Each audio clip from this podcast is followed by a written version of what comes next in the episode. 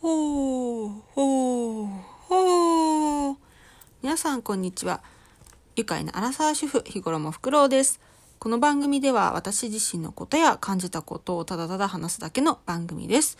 ということでですね、先日発表されました、 BEYOOOOONDS、雨ノ森川海の清野桃々姫ちゃんが座骨神経痛によりダンスを、のパフォーマンスを控えるということでですね、公式の方から発表がありました。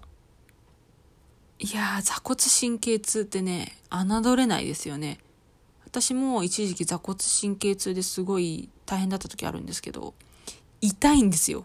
もう痛い。で、私の場合はお尻がすっごい痛くなって、で、腰にまで来てって感じだったんだけど、いやー、桃姫ちゃんの場合はでも、普通にダンスもしてるし、きっとストレッチとかもね、念入りにやってると思うの。だからもう、なんだろう、きっと、この運動不足とか、まあ私は運動不足だったりスト、ストレッチできてなくて硬かったりとかだったんだけど、絶対そういうことはないと思うから、きっとこれはね、桃姫ちゃんは一生付き合っていかなきゃいけない、この病じゃないですけど、病か。病に、ね、なるんじゃないかなと思います。これ心配ですね。で、きっとこれからもね、気をつけていかないと悪化しちゃったりすると思うし、その歌ではね、参加できるってことでね、よかったんだけれども、どうなんだろうと思って。結構ね、た、ずっと立ってんのも辛いし、ずっと座ってんのも辛いのよ、あれって。だから、こう、うまく治ってくれるといいけどなって感じですね。うん。なん、なんでなっちゃったんだろうって感じ。